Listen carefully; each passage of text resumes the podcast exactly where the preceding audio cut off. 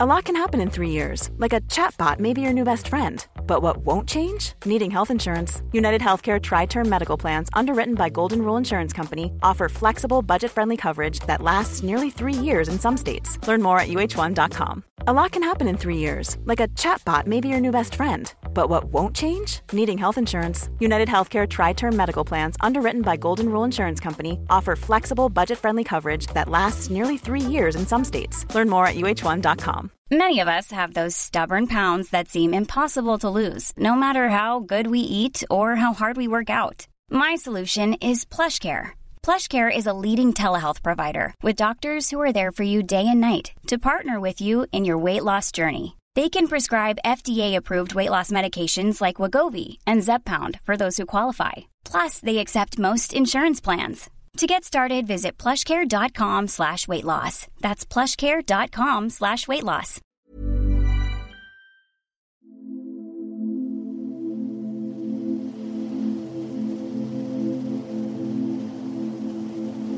Hallo, my fellow Insomniac. Ich freue mich sehr, dass du dich wieder dazu entschieden hast, mich zu hören. Entweder um einzuschlafen im Bett oder um dich ein bisschen abzulenken auf einer Zugfahrt oder im Flugzeug oder während einer langweiligen Vorlesung. Nutze diese Zeit, um komplett abzuschalten und loszulassen und fokussiere dich auf meine lustigen, langweiligen Geschichten, die dich hoffentlich ablenken von deinen eigenen stressigen Gedanken. Es gibt auch diesen Trick, dass man, bevor man schlafen geht, noch einmal alles aufschreibt, dass man, das einem im Kopf rumschwirrt, dass man morgen erledigt haben will, weil man sagt, dass das Hirn einen nicht schläf, schlafen lässt, wenn man noch ständig auf irgendwelchen Dingen rumdenkt. Und deshalb hilft es, wenn man diese Tasks oder Ideen oder Überlegungen runterschreibt, weil dann hat man die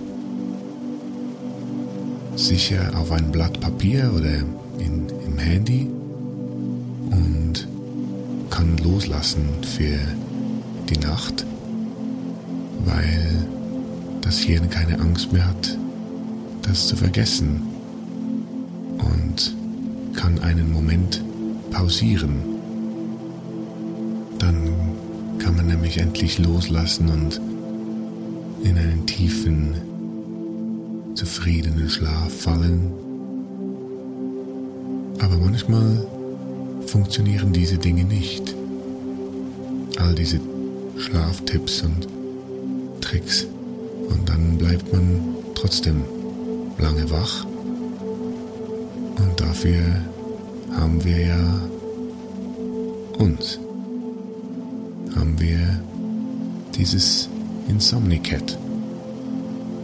Weil es überhaupt gar nichts bringt, sich selber zu stressen, weil man jetzt nicht einschlafen kann.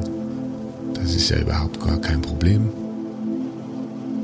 Dann kannst du hier wenigstens konzentriert alle meinen, meinen Überlegungen lauschen, das ist ja auch sehr viel wert. Und ähm, bringt dich ja auch auf eine ganz eigene Art weiter. Deshalb ähm, entspann dich und hör mir so lange zu, wie du, wie du es schaffst, weil wir spielen ja unser Spiel. Das Spiel mit dem Codewort. Wenn du das hörst, wenn du wach bleibst, bis ich das heutige Wort sage, dann hast du das Spiel gewonnen, weil dich das dazu verleiten soll, umso schneller einzuschlafen, weil man weiß, dass der Versuch, wach zu bleiben, eher das Gegenteil bewirkt. Deshalb gewinnst du, wenn du so lange wach bleiben kannst, bis du das Wort Anatidäphobie hörst. Ich, ich bin sicher, dass ich das Wort nicht richtig ausspreche. Anatidäphobie. Aber das ist unser Wort. Ich äh, bin darauf gekommen, weil ich mich äh, den letzten Tagen ein bisschen in die verschiedenen Arten, in die verschiedenen Phobien eingelesen habe, weil es unfassbar spannend ist, was es da alles gibt.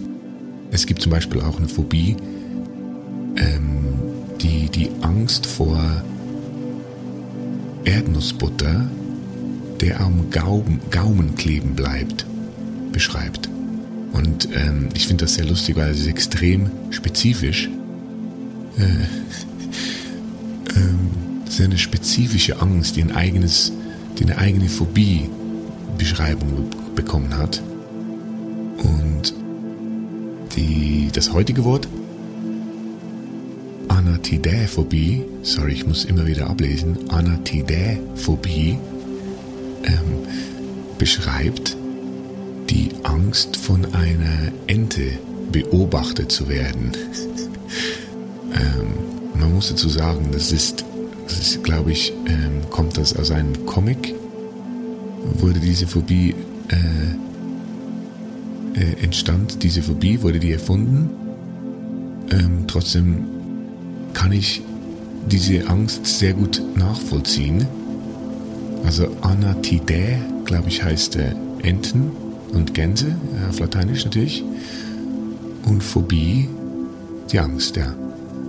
Aber ich muss sagen, zuerst dachte ich ja, was ist das für eine sehr absurde Angst, von einer Ente beobachtet zu werden.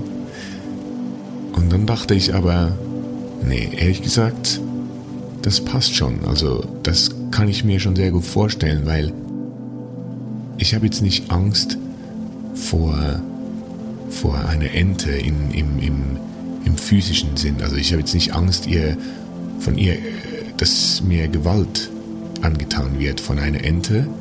Deshalb ist auch dieser Film von Hitchcock, Die Vögel, das ist ja völlig, völliger Unfug. Weil,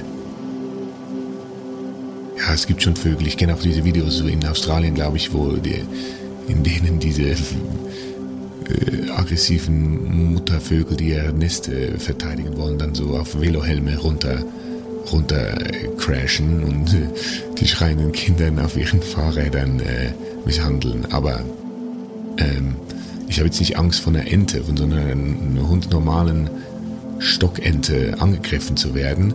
Aber was ich mir sehr gut vorstellen kann, ist, dass die mich ständig verurteilen. Also die gucken mich an und denken sich, was für ein Idiot. So sind nämlich die Enten drauf. Und dass da ständig, wenn was sehr Peinliches passiert, immer eine Ente irgendwo ist, die das mitbekommen hat. dass äh, diese Angst zu haben, kann ich mir, kann ich mich sehr, sehr gut damit identifizieren. Also Stell dir vor, du gehst, äh, äh, kaufst ein Eis, super happy, gehst der Straße entlang, schlägst dein äh, Erdbeereis und dann fällt die Kugel runter. Und du guckst dich um und siehst da niemanden und denkst, naja, ist ja, gibt ja diese 5-Sekunden-Regel. Aber dann siehst du, ja, ist jetzt auch, ist auch schon mehr als fünf Sekunden her und ist ja auch ein heißer Tag. Also das Eis schmilzt bereits auf dem Gehsteig.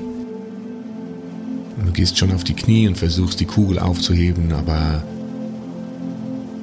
bringst jetzt auch nicht mehr richtig in dieses, äh, dieses Kübelchen rein, wo die rausgefallen ist und ähm, guckst doch mal rum und denkst, na komm, sieht ja niemand. Und dann fängst du an, ähm, das Eis vom Boden zu essen und dein Gesicht steckt in, diesem, in dieser Kugel auf dem Bürgersteig, weil das Eis ist viel zu gut, um es einfach da so liegen zu lassen und du denkst, sieht ja niemand. Und während du so das Erdbeereis vom Boden isst und selber schon denkst, so ja, es ist schon ehrlich, gesagt ein Tiefpunkt gerade in meinem Leben und dein Blick geht hoch und du siehst weit weg, oder so, ja, auf der, auf der Straße gegenüber, auf dem Dach, siehst du eine Ente. Und die, die guckt einfach, guckt dich einfach an. Und es ist ganz klar, was sie sich denkt. Sie verur verurteilt dich gerade. Was ist das für eine armselige, schreckliche Tat, die du hier gerade vollbringst. Du denkst, nee, komm, das ist ja, ich, reiß dich zusammen. Das ist niemand gesehen. Niemand gesehen, außer eine Ente. Die kann ja nicht mal reden. Wem soll sie davon erzählen? Ist doch egal. Ich werde hier langsam paranoid, dass ich hier von Enten beobachtet werde. Und dann versuchst du das abzuschütteln.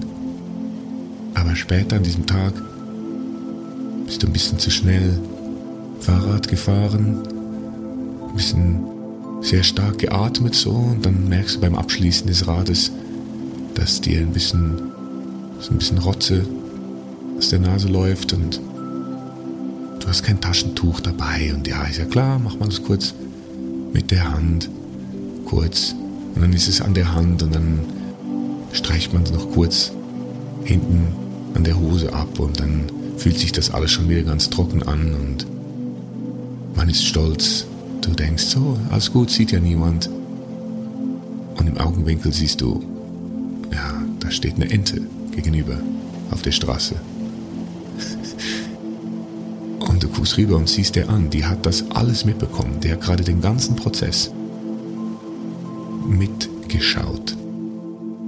Und sie sagt nichts. Enten haben ja auch diesen toten Blick, weil sie keine Lippen haben, die lächeln können, nur diesen trockenen Schnabel und diese toten Augen und sie steht da und guckt dich an. Wenn sie ein Mensch wäre, würde sie wahrscheinlich einfach nur enttäuscht den Kopf schütteln. Aber nicht mal das macht sie, aber du weißt ja, oh Gott, das ist jetzt kein Zufall mehr. Diese Ente verfolgt mich und urteilt über mich. Ja,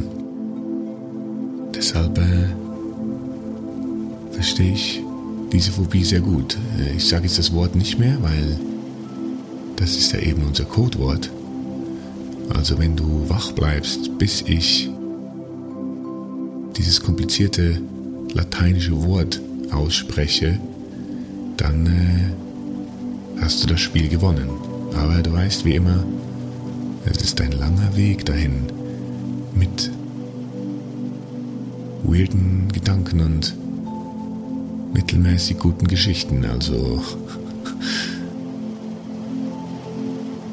Aber nochmal zu den Enten, weil es gibt ja, vielleicht sind die Enten eben doch viel intelligenter, als man denkt. Die tun zwar immer so, als würden sie da, ihre einzige Beschäftigung ist äh, im Teich zu schwimmen und zu warten, bis du ihnen trockenes Brot zuwirfst. Aber das ist ja nur, das ist ja nur Tarnung, weil wer, wie intelligent muss man sein, um überhaupt über andere urteilen zu können? Die fühlen sich ja völlig überlegen. Die fühlen sich ja den Menschen überlegen, wenn sie über uns urteilen. Das heißt, die müssen auch intelligenter sein. Dieser Hochstatus muss ja begründet sein.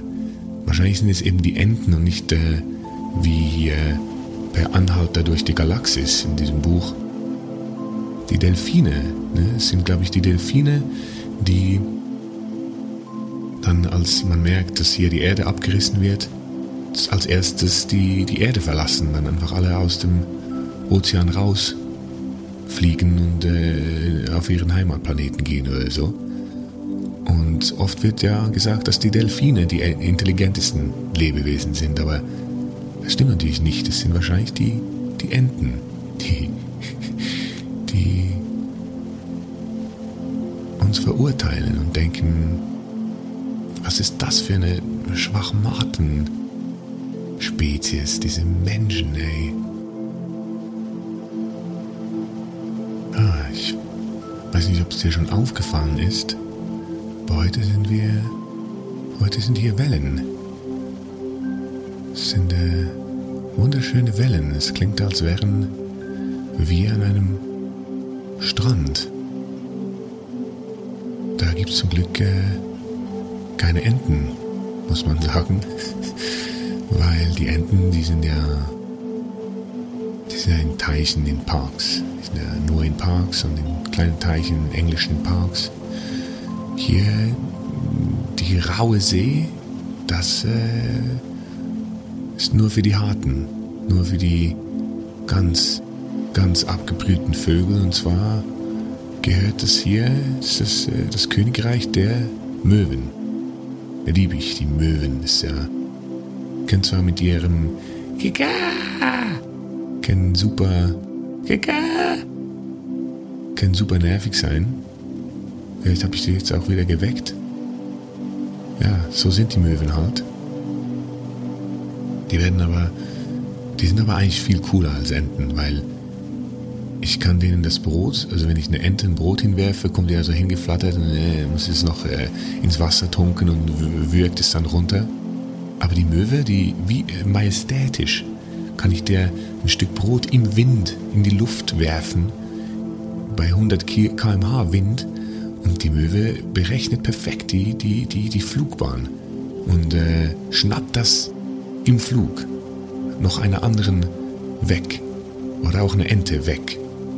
Das ist schon ziemlich cool, obwohl die in Finding Nemo werden Möwen ja extrem dümmlich porträtiert. Mit diesem meins, meins, meins, meins wird diesen Möwen vorgeworfen, dass sie extrem egozentrische, gierige Wesen sind. Aber stimmt ja nicht. Möwen sind ja majestätische Vögel, die wahrscheinlich intelligenter sind als Enten. Muss ich meine Theorie von vorhin, äh, glaube ich, wieder revidieren. Also, ich glaube nicht, dass Enten die intelligentesten Lebewesen sind, sondern die, Ent, äh, die Gänse, die Möwen. Aber ich frage mich da auch, wie die Möwen schlafen. Weil Singvögel die, die schönen Zwitschervögel aus dem Wald, die haben ja diese Füßchen, mit denen sie auf den Ästen sich festklammern. Die Füße machen ihr Ding, die klammern sich komplett fest, während der Vogel einschläft. Da kann auch nichts passieren, da fallen die nicht runter. Aber es gibt ja keine Äste. Und, naja, Äste schon, aber es gibt ja keine Bäume auf dem Meer glaube, die Möwen, die sitzen da einfach so am Wasser, ne? Die schwimmen ja von alleine, die schwimmen da so oben, oben auf und dann machen sie, machen sie ihre Äuglein zu und äh, schlafen da, sitzen da auf dem Wasser. Das äh, wäre gar nichts für mich, weil ich habe ja neben meiner Entenangst auch noch äh, die sogenannte Thalassophobie, glaube ich. Das ähm, ist die Angst vor tiefen Gewässern, tiefen Abgründen, dunklen, dunklen, tiefen Wasser. Das hasse ich ja. ja also ich ähm, schnorchle gerne, wie, wie wir alle.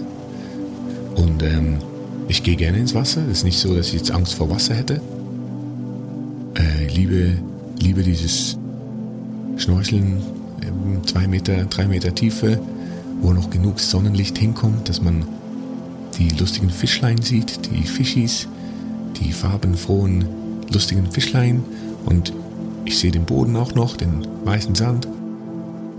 Der, der mit den kleinen Krebslein und den Mischelchen, das ist ja wunder, wunderschön, liebe ich, absolut. Aber dann schwimmt man ein bisschen weiter und dann kommt dieses Riff, dieser, dieser, dieser Drop into the Deep, dieses einfach, es geht einfach äh, weit runter, man sieht, man sieht keinen Boden mehr. Es geht einfach runter ins Dunkle und äh, niemand weiß, was da unten ist und äh, nee, das ist gar nichts für mich. Gar nichts.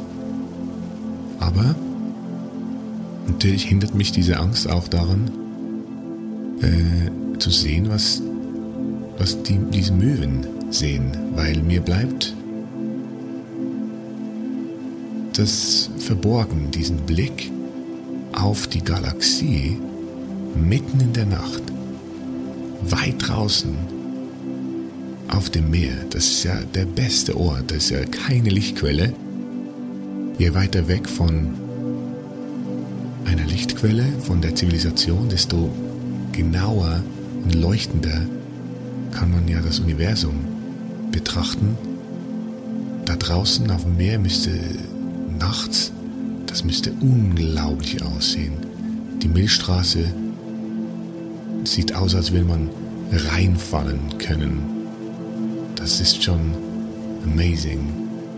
Es gibt ja diesen Punkt, diesen Punkt im Meer, der so weit von allen äh, Ländern und Zivilisationen äh, entfernt ist, dass der nächste Mensch, wenn du in, an diesem Punkt sitzt im Ozean draußen, der nächste Mensch, der dir am nahesten ist, nächst, nahesten ist, auf der, ein Astronaut auf der ISS ist, wenn die vorbeifliegt.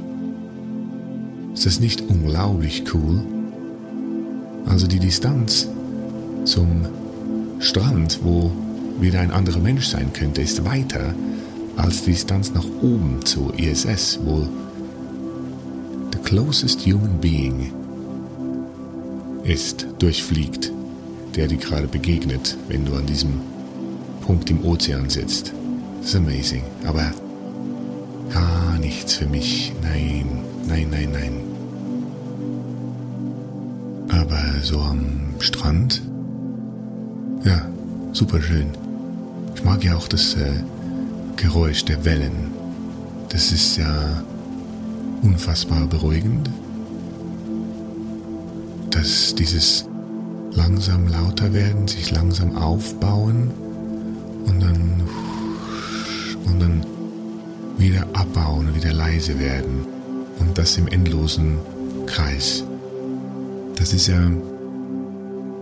Wellen, ich glaube, das ist äh, das hat damit zu tun, dass wir Wellengeräusche so beruhigend finden, ist ja, weil Wellen sind, wir sind ja umgeben von Wellen.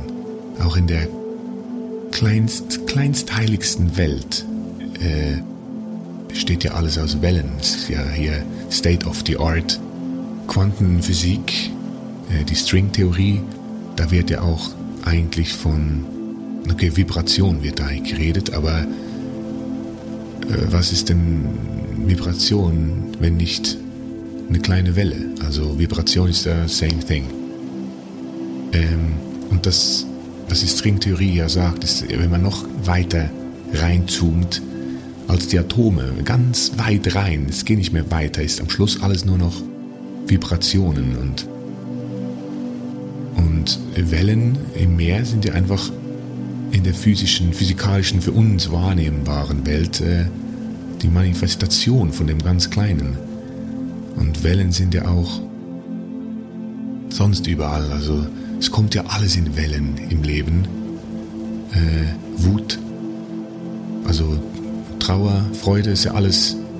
Emotionen kommen in Wellen oder sexuelles Verlangen kommt ja auch in Wellen. Es gibt ja Tage, da ist man super horny und dann gibt es Tage, da haben jetzt nicht so Lust, aber die Lust ist auch was, was sich aufbaut und danach wieder abbaut. Oder die Jahreszeiten, der Winter ist ja nicht einfach plötzlich da, sondern der kommt langsam, es wird langsam kühler, die Herbstluft wird immer kühler und irgendwann ist es so kalt, dass das, dass das Wasser friert, äh, äh einfriert. Dann kommt Schnee und dann und danach wird es langsam, langsam wieder wärmer. Das ist ja auch eine Welle, eine Wellenbewegung. Oder auch Phasen im Leben. Also gibt Phasen, da läuft alles super, da denkt man, ist alles geil, ist, man hat alles im Griff. Und dann ist nicht plötzlich scheiße. Also schon auch, das gibt es auch natürlich. Gibt es auch in der Natur, in der physikalischen, kleinteiligen Welt, dass ein Incident, ein, also ein ein großer Einschlag was verändert, aber oft ist es so, dass es in Wellen kommt und geht. Ja. Ich ähm, versuche hier gerade Philosophie mit äh, Naturwissenschaft zu vereinen. Das ist ja ist amazing, aber kriege das so mittelgut hin. Ich glaube, wenn mich jetzt eine Ente, ich bin sicher, irgendwo sitzt eine Ente und urteilt über mich und äh, denkt sich, Gott ey, was meint der, wer er ist? What the hell? Hat er das Gefühl, er sei Stephen Hawking und Dalai Lama in einer Person? Ist ja, Gott, ist das armselig. ja, da sitzt sie irgendwo, die Ente, und urteilt über mich. Aber weißt du was, kleines Entlein, Enterlein? Ist okay. Ich begegne deinem Hass, deiner Negativität mit Liebe und Mitgefühl. Ja, siehst du? ich bin viel weiser als du. Doofe Ente. Diese Runde geht an mich. Übrigens, äh, wenn wir gerade dabei sind mit diesem Hass, Hass, Hass, Hasskommentaren. ähm, ich habe mir vor ein paar Tagen überlegt, was wäre, wenn das Internet einfach ein Ort der Liebe wäre.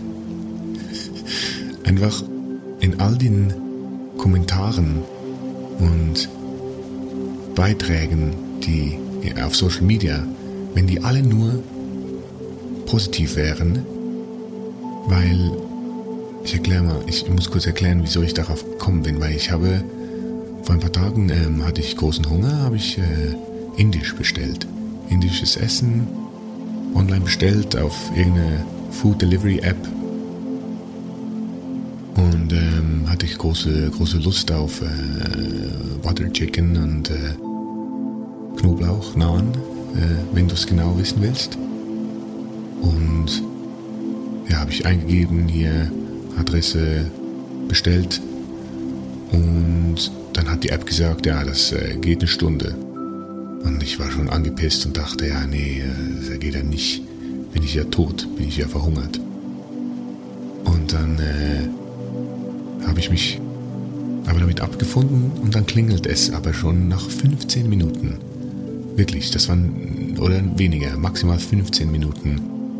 Und ich denke mir, ja, das ist ja, das kann jetzt nicht der Food Delivery Guy sein.